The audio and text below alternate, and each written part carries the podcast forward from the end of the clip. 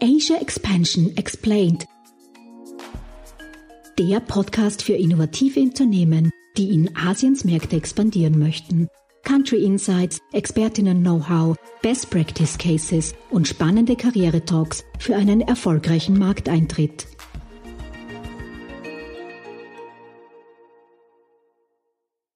Hallo zur 25. Podcast-Folge von Asia Expansion Explained. Wir feiern ja schon fast ein kleines Jubiläum heute. Mein Name ist Karina Margreiter und ich bin Programmmanagerin des Global Incubator Network Austria. Und gemeinsam mit meinem Co-Host Fabian Gems, Geschäftsführer von Gem Solutions, geben wir euch wie immer wichtige Tipps und spannende Insights für eure Internationalisierung in die asiatischen Märkte. Heute widmen wir uns einem eher mühsamen Thema, das aber sehr relevant ist, wenn man in einen neuen Markt expandiert. Es geht um die Legal Aspect und wir fokussieren uns heute auf Taxation und Licensing. Ein ganz großes Thema in Japan. Unseren heutigen Gast kennt ihr bereits aus der ersten Folge zu Japan. Genau, wir haben wieder Ingomar Lochschmidt, äh, den Wirtschaftsdelegierten für Japan bei uns zu Gast. Und mit ihm sprechen wir über das Tax System in Japan und wie der gewerbliche Rechtsschutz aussieht oder aussehen sollte. Als Leiter des Außenwirtschaftscenters in Tokio vertritt Ingomar täglich österreichische Unternehmen, die in Japan auf den Markt drängen wollen. Hallo Ingomar und herzlich willkommen zurück bei uns im Podcast. Ja, hallo, liebe Karina und Fabian. Ist mir eine besondere Freude, dass ich heute noch einmal äh, dabei sein darf bei dieser, glaube ich, interessanten Podcast-Reihe. Ich habe mir jetzt auch die anderen angehört. Ihr habt ja ein paar ganz tolle Sprecher äh, gefunden dafür. Und ich hoffe, dass wir viel Interesse auch von den österreichischen Startups dafür haben. Genau, ja, du warst so gut bei der ersten Folge, deswegen mussten wir dich nochmal einladen. Und deswegen sprechen wir mit dir heute auch über Taxation und Licensing in Japan. Das ist ja ein, ein sehr großes Thema. Und ich glaube, du kannst uns da einen sehr guten Einblick geben. Und vielleicht lasse ich dich einfach kurz erzählen, warum äh, Licensing denn so wichtig ist. Ja, liebe Karina, das waren jetzt natürlich besondere Vorschusslorbeeren. Das nächste Bier zahlt er nicht, würde ich sagen. ich freue ja, ja, also äh, ich bin ich bin hier der österreichische Wirtschaftsdelegierte in Tokio, äh, aber ich habe schon vor vor langer langer Zeit einmal Just studiert auch in Österreich und äh, interessiere mich natürlich auch äh, jetzt im Sinn unserer Wirtschaft und für unsere Wirtschaft für die rechtlichen und für die Steuerfragen, weil die ja sehr wichtig sind.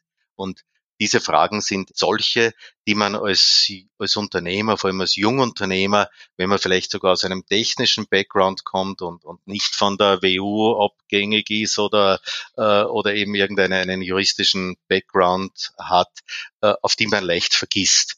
Und darum glaube ich, sind sie besonders wichtig, weil im rechtlichen und in der Steuer äh, die können ein Geschäft zunichte machen. Und ich meine jetzt nicht nur ein einzelnes Geschäft, die können eine Firma umbringen. Und darum muss man auf sowas mhm. natürlich immer schauen.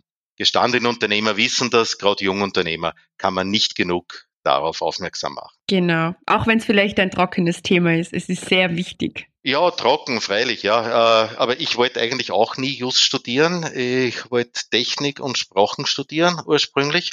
Bin aus dem hintersten Waldviertel äh, mit dem Zug nach Wien gefahren und wusste noch immer nicht, was ich tue. Hatte diese beiden Studienführer äh, unterm Arm und Inskriptionsfrist war. Und meine Eltern haben mich dann äh, so lange gebiesagt, ja, was hast du denn gemacht? Da ich gesagt, ich habe hab Jus inskribiert, dass er Ruhe geht. habe ich nie vorgehabt und war dann ganz begeistert, weil es doch nicht so trocken war. Ja, aber das nur, das war nur als, als kleine, äh, als kleiner Exkurs. Sehr gut. Ich bin ja auch ein Jurist, von dem her verstehe ich das gut, Ingo Ja, sorry, ich bin keine Juristin, deswegen ist es für mich wahrscheinlich trocken. okay, also eine, eine gute Nachricht einmal zuvor. Äh, wenn man von, von juristischem und Japan spricht. Japan ist, äh, glaube ich, noch mehr als Österreich konsensorientiert. Ich glaube, dass wir es auch in Österreich konsensorientiert sind, jetzt im Vergleich zum Beispiel zu den USA, äh, wo jeder jeden ständig klagt, weil, ja, weil mein Anwalt hat mir gesagt, er soll klagen, da kriege ich vielleicht ein Geld raus und ja, ich klag dich, wir können ja trotzdem Freunde bleiben, so auf diese Art nicht, hast du ja Versicherung dafür.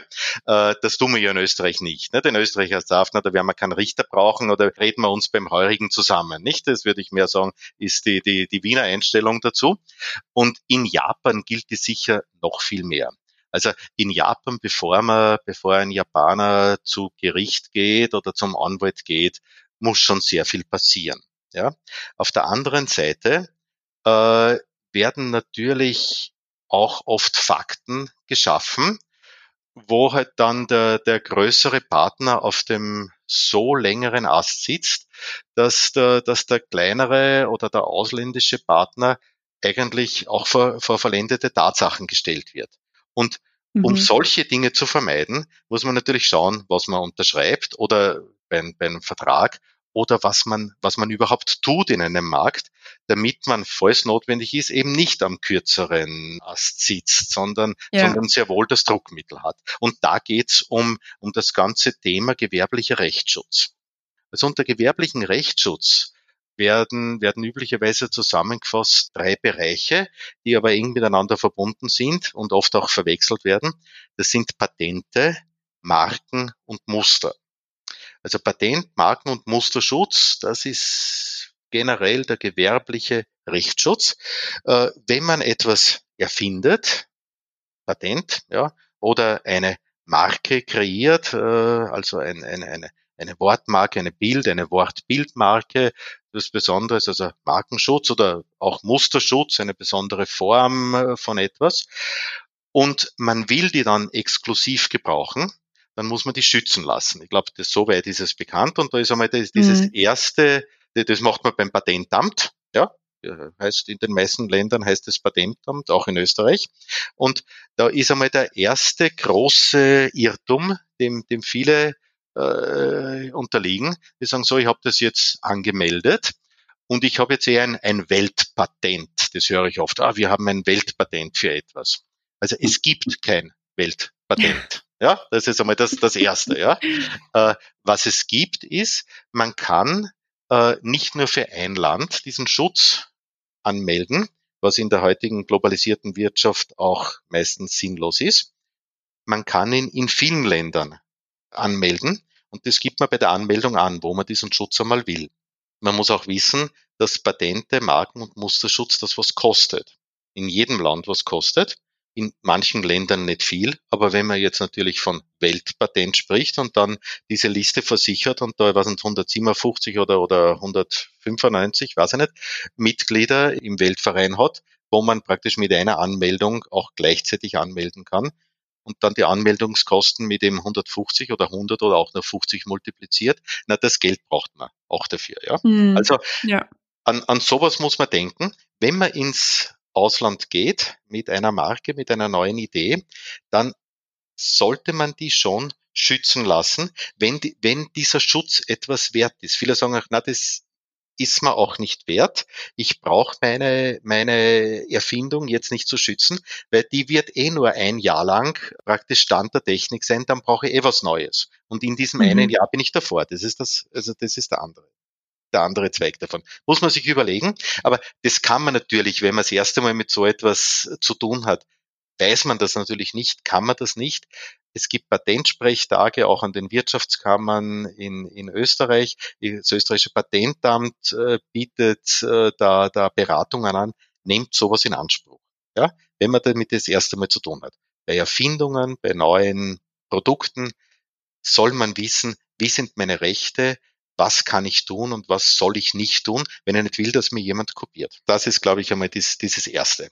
Ja, Japan ist jetzt nicht äh, heute nicht das Land, also das heute muss ich dazu sagen, äh, dass das bekannt ist, dass das schnell kopiert wird. Ja, da gibt's auch in unserer Weltgegend gibt's andere Länder, die ich nicht zu nennen brauche, aber es kommt natürlich auch vor, dass wenn jemand sieht, hoppla, das ist eine super Idee, da gibt es ein Verfahren, äh, das ich kann nachschauen in den Datenbanken, Patentrecherche machen, hoppla, das ist nicht patentiert. Ich kann mir vorstellen, wie das funktioniert. Ich mache das Gleiche, dass man dann mhm. plötzlich mhm. einen großen Betrieb irgendwo hat, in einen mächtigen asiatischen Konzern hat, der plötzlich mein Produkt, meine Idee abgekupfert hat, mit eigener Marke rausbringt und ich bin weg vom Markt. Sowas kann natürlich passieren und das lässt sich nur hintan halten durch einen entsprechenden Markenschutz oder Musterschutz oder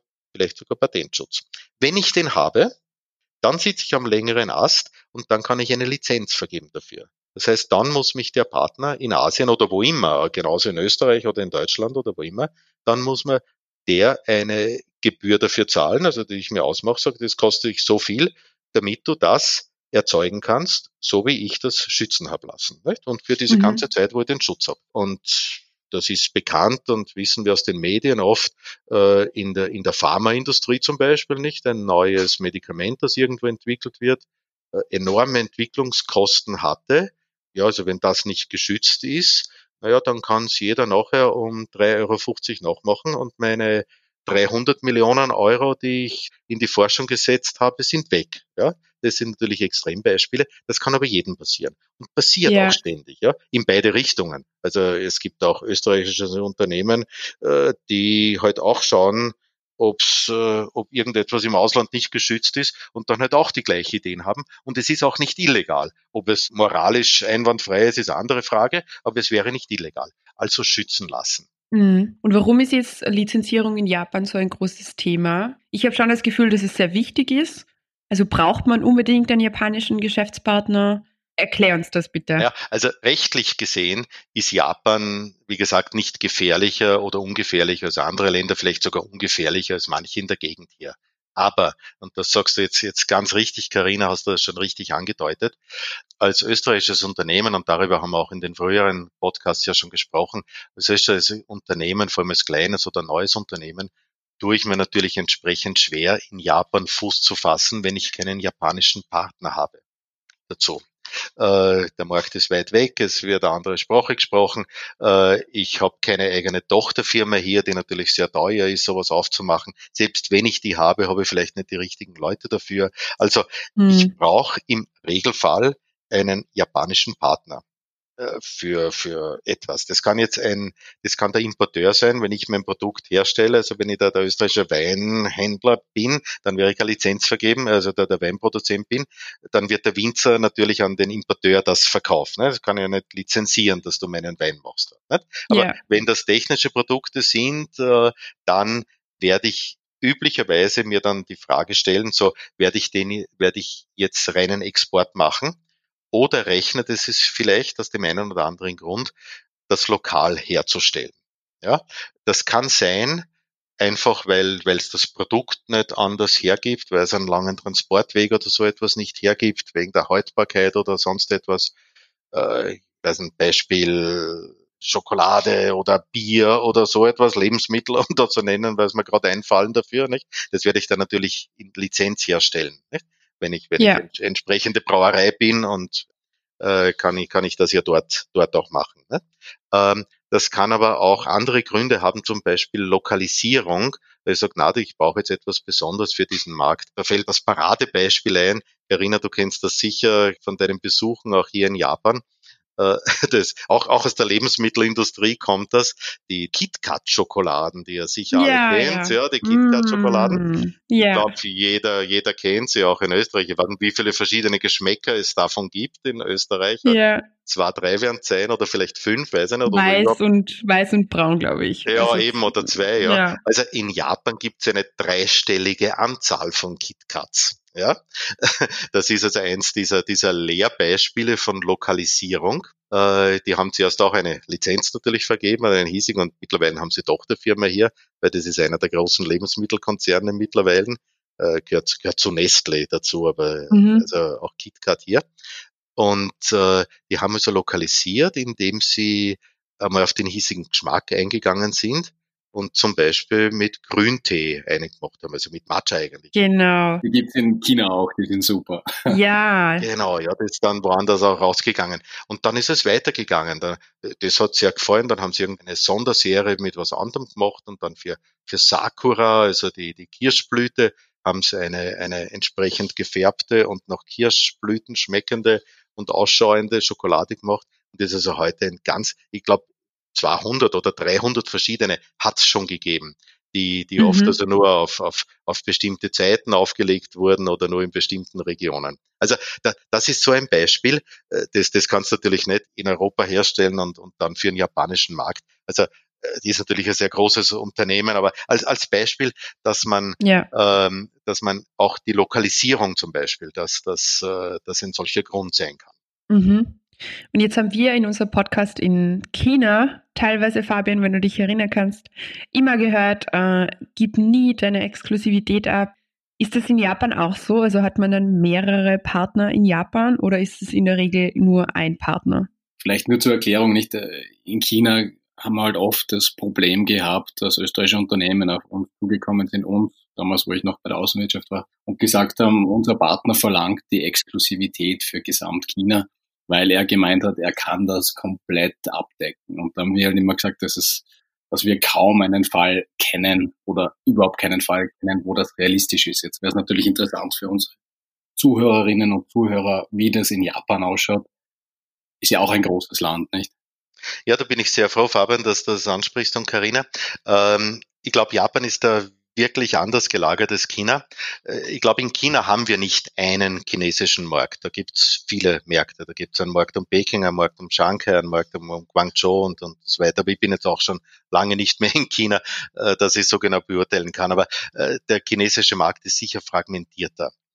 Mhm. Japan ist auf der anderen Seite ein ziemlich zentralistisches und zentral geführtes Land wo sogar, also es gibt schon noch zwei große Zentren, außer Tokio gibt es dann also schon noch Osaka, das aber auch äh, tendenziell eher verloren hat.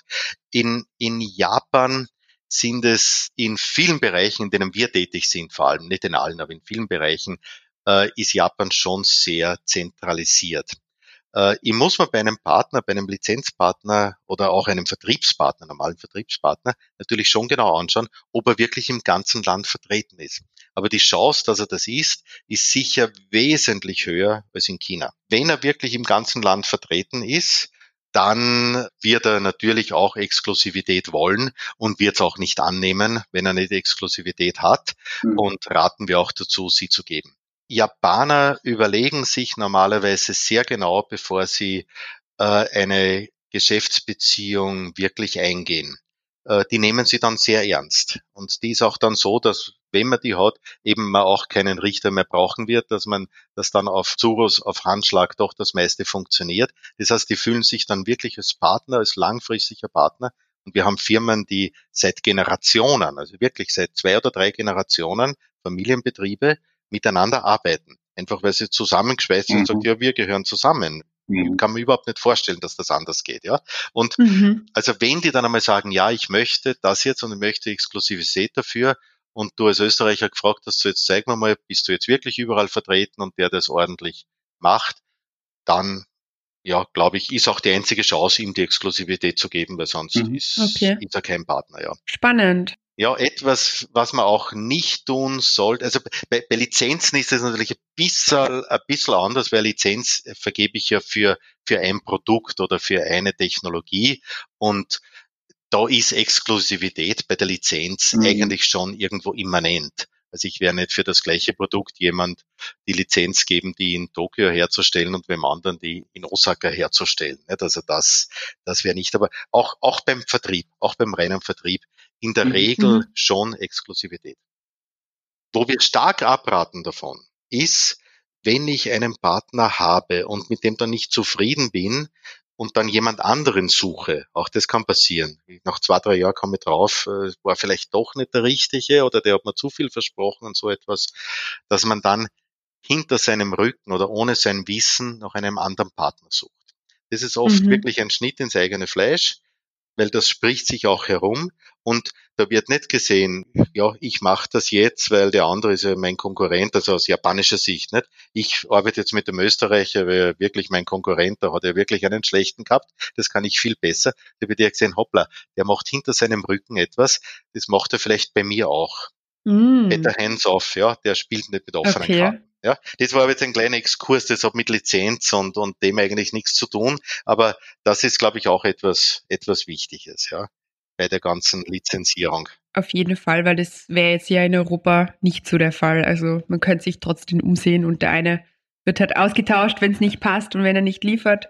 Genau, Aber das ja. ist schon, glaube ich, ein wichtiger Punkt für die Startups. Ja, ja.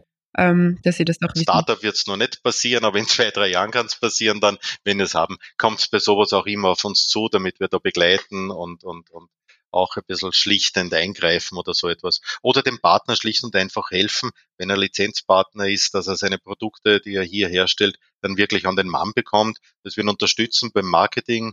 Auch Japaner sind eher beziehungsorientiert, müssen immer wo eingeführt werden, auch sie selbst untereinander. Die machen keine Cold Calls, wir können sowas mhm. schon eher machen, also das tun wir schon, ja. Okay. Ja, dann ähm, glaube ich, widmen wir uns noch äh, dem ähm, Tax System in Japan. Also wie schaut's aus mit der Steuer? Was ähm, ist da, was gibt's da Besonderes? Sticht irgendwas heraus im Vergleich zu Österreich? Also das Steuersystem ist in Japan im Gegensatz zu vielen anderen Dingen, die so ganz anders funktionieren, äh, funktioniert grosso modo von der Denkweise und von der Systematik her wie im äh, kontinentaleuropäischen Raum muss man sagen. Mhm. Das heißt, wir haben direkte Steuern, das sind die Körperschaftssteuer, die Einkommensteuer, die, die direkt eine Person, eine juristische oder eine, eine natürliche Person zahlt, direkte Steuern, wie wir sie nennen. Und es gibt auf der anderen Seite die indirekten Steuern, die also auf Produkte, auf Dienstleistungen erhoben werden, also nicht direkt der Person zugerechnet werden, sondern der Person, die halt das Produkt konsumiert oder kauft oder etwas. Der typische, die, die große Anwendung ist die Mehrwertsteuer, äh, die Umsatzsteuer, die in Japan im Gegensatz zu den USA zum Beispiel, die in Japan grosso modo so funktioniert, wie wir es auch aus Österreich kennen. Das heißt Umsatzsteuer, äh, Vorsteuerabzug und Überwälzung äh, im Endeffekt auf den, auf den Endkunden. Mhm. Für jemanden, der exportiert, der Produkte, haptische Produkte, Waren exportiert, der hat mit diesen Steuern eigentlich nichts zu tun. Was er wissen sollte, ist, also in Österreich natürlich wissen soll, ist, dass er umsatzsteuerfrei fakturieren kann, nachdem er ja ins Ausland, äh, also in, in ein Drittland fakturiert, wenn er den, den Verbringungsnachweis hat, also dass es über die EU-Grenzen rausgeht, ist es natürlich in Österreich umsatzsteuerfrei, werden die 20 Prozent nicht in, in Rechnung gestellt.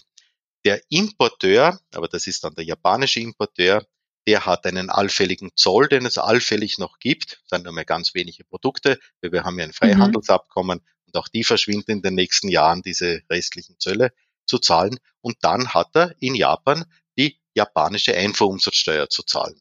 Die macht zehn Prozent aus. Die wird dann, die holt sich der Importeur über die Vorsteuer, holt er sich wieder zurück. Äh, und im Endeffekt bleibt sie, so wie in Österreich, beim Konsumenten, beim Endkunden hängen. Mhm. Das sind die Produkte, die Waren. Bei den Dienstleistungen schaut es ein bisschen anders aus. Wenn ich als österreichisches Unternehmen eine Dienstleistung fakturiere, ist es von österreichischer Sicht wieder genau das Gleiche. Im Regelfall wird die Umsatzsteuer frei sein, nachdem sie an einen Leistungsempfänger, der nicht innerhalb der EU seinen Sitz hat, erbracht wird, also wird wieder umsatzsteuerfrei sein.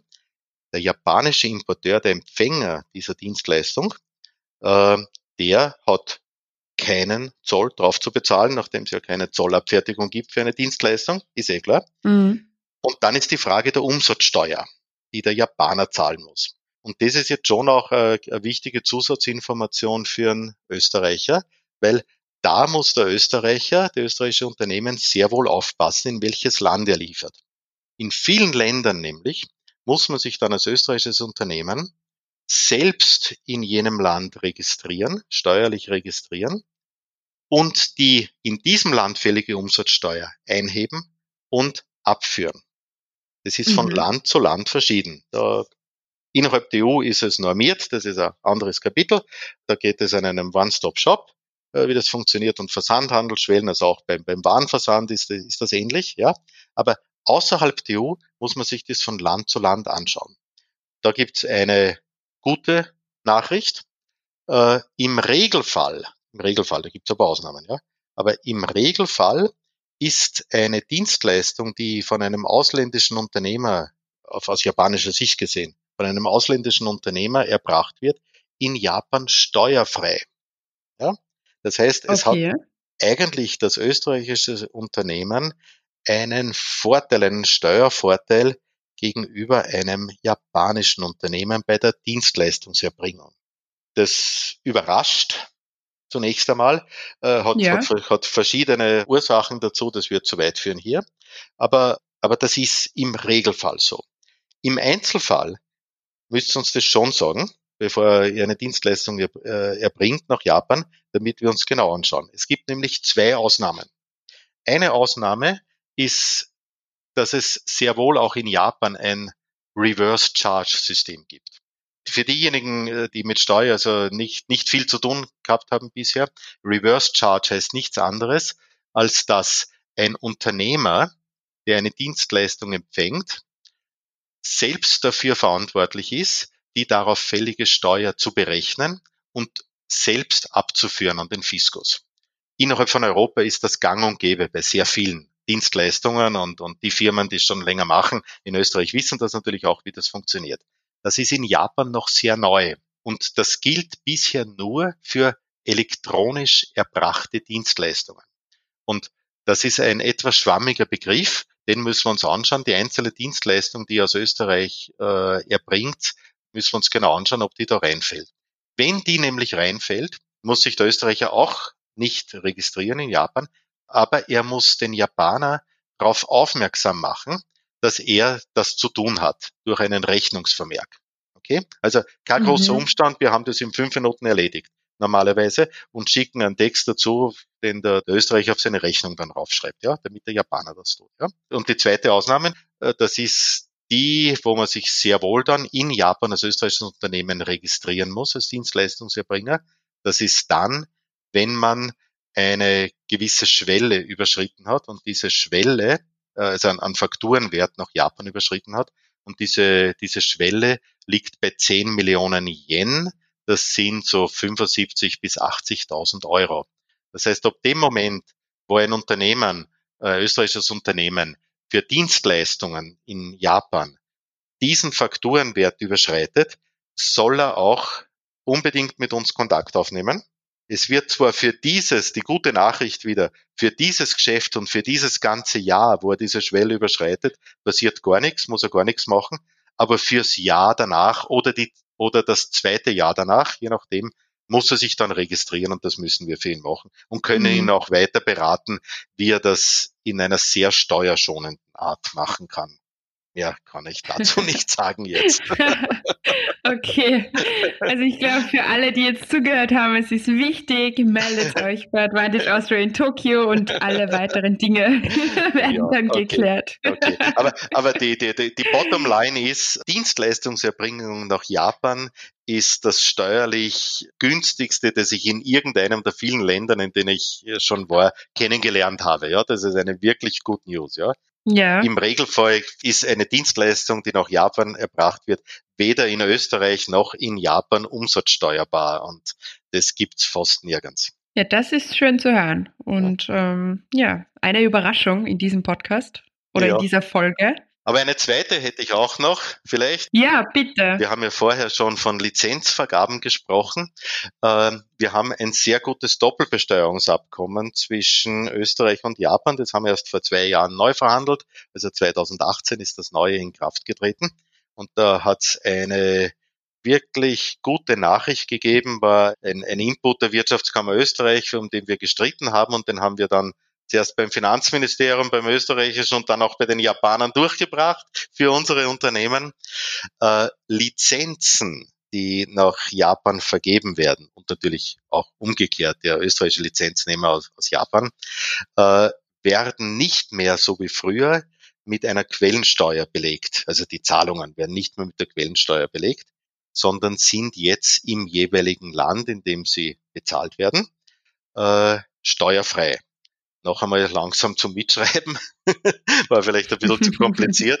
Ich bin österreichischer Unternehmer, habe für mein Produkt eine Lizenz vergeben, um dieses Produkt in Japan fertigen zu lassen, sagen wir, oder für eine, eine Software oder sonst etwas, äh, eine Softwarelizenz vergeben. Und ich bekomme dafür jetzt von meinem japanischen Partner 100.000 Euro überwiesen an Lizenzzahlung für diesen mhm. letzten Zeitraum. So hat bis vor zwei Jahren hat der 10.000 Euro, 10 Prozent davon abgezogen und an, an den japanischen Fiskus abgeführt, die Quellensteuer. Ja, das tut er jetzt nicht mehr. Das darf er jetzt nicht mehr. Jetzt kriege ich alle 100.000 Euro überwiesen. Okay. Ja, die ich natürlich in Österreich sehr wohl versteuern muss. Das ist eh klar. Ne? Das ist eine, eine das habe ich, das Geld habe ich in Österreich verdient und muss ich in ja. Österreich äh, versteuern. Aber die 10, die 10 Prozent und in, bei manchen Ländern, die gar kein Doppelbesteuerungsabkommen haben, können das auch 20 Prozent sein und mehr in Japan. Die bekomme ich als österreichisches Unternehmen bekomme ich nicht mehr abgezogen, ich bekomme brutto für netto ausbezahlt. Sehr meine gut. Lizenzgebühren. Das ist doch äh, Good News zum Ende. So ist ähm, es. Genau, lieber Ingo mal, danke für die Einführung in das äh, Licensing und in das Steuersystem. Gut, dass man bei einem Podcast immer wieder Pause machen kann und sich das von vorne anhören. ähm, ich glaube, es ist ein sehr wichtiges Thema. Man sollte sich wirklich Zeit nehmen dafür. Und vielleicht noch als kurze Abschlussfrage, als Wrap-up. Was ist denn dein persönlicher Insider und Erfolgstipp für österreichische Startups, die nach Japan gehen wollen? Ja, also der, der Erfolgstipp, äh, der Erfolgstipp ist vielleicht der, dass man hier einen guten Partner braucht, der einen einführt. Dass man in Japan, egal ob man eine Lizenz vergeben will, ob man einen Vertriebspartner sucht, äh, dass man mit einem Cold Call, mit einem, mit einer, vielleicht sogar nur einer E-Mail, mit einer, irgendeiner Vorstellung, die man irgendwo macht, dass man meistens nicht sehr weit kommt. Du brauchst als österreichisches, als ausländisches Unternehmen jemanden in Japan, der entsprechendes Standing hat, der Ansehen hat oder der bekannt ist, der dich vorstellt hier bei deinem potenziellen Geschäftspartner vorstellt. Das kann ein eingesessenes Unternehmen sein hier in Japan, wenn man schon so einen über so eine Geschäftsbeziehung verfügt, das einen mit anderen Geschäftspartnern äh, bekannt macht. Aber das können natürlich auch wir sein. Äh, das heißt, bei einer der Veranstaltungen von Jean, die wir gemeinsam hier abführen, äh, ohne diese Veranstaltung auch wir allein als Außenwirtschaftscenter Austria, also hier mit mit dem Außenwirtschaftscenter in Tokio. Wir haben das entsprechende Standing hier in der japanischen Wirtschaft und Öffentlichkeit, dass wenn wir ein Unternehmen wo vorstellen, so gibt es Seriosität, so wird man damit auch als österreichisches, auch als kleines, auch als junges Unternehmen Aufmerksamkeit erwecken, was sonst sehr, sehr schwer der Fall ist. Also ich mhm. würde sagen, wirklich kommt immer zu uns. Äh, es ist unser Job hier am Außenwirtschaftscenter für alle unsere Mitglieder der Wirtschaftskammer Österreich, das sind grosso modo alle österreichischen Unternehmen, für sie da zu sein. Ihr habt alle, die das hören und die österreichische Kammermitglieder sind, die österreichische Unternehmen vertreten, Ihr habt alle ein Büro in Tokio in Japan. Das sind wir hier vom Außenwirtschaftscenter. Besonders die Startups haben den tollen Partner mit, mit Jin, äh, der sich hier einführt und äh, äh, ja, tolle Calls macht und wir machen tolle, wirklich tolle Veranstaltungen, wo viel rauskommt auch äh, an, an guten Kontakten. Verwendet das, nutzt ihr das und äh, ja, dann werden wir hoffentlich auf diesem sehr schwierigen, schon sehr schwierigen, aber hochinteressanten Markt gemeinsam Erfolg haben. Ja, perfekt. Ich möchte noch kurz anmerken, dass das Advantage Austria Tokio Büro wahrscheinlich die schönste Dachterrasse hat in Tokio, die man finden kann. Also schaut vorbei. Und in diesem Sinne vielen Dank für deine Zeit heute, Ingomar. Alles Liebe nach Österreich und ich hoffe, viele von den Zuhörern nicht nur zu hören, auch, sondern bald auch persönlich, wenn das alles wieder gut geht, hier in Japan zu sehen, damit wir gemeinsam hier den Markt erobern. Alles Gute. Danke. Liebe Zuhörerinnen und Zuhörer, wir sind schon wieder am Ende unserer heutigen Folge angelangt. Wir freuen uns, wenn ihr auch nächste Woche wieder mit dabei seid bei Asia Expansion Explained. Das war Asia Expansion Explained, Ihr Podcast für eure Internationalisierung nach Asien. Ihr habt Fragen, Anregungen, Wünsche? Dann schreibt uns unter podcast.gin-austria.com. Weitere Infos zu den Startup Services von Global Incubator Network Austria findet ihr auf gin-austria.com. Ready for the next steps? Go big, go global, go Asia. Dieser Podcast ist eine Kooperation zwischen Jam Solutions und dem Global Incubator Network Austria, ein Förderungsprogramm des Austria Wirtschaftsservice und der österreichischen Forschungsförderungsgesellschaft.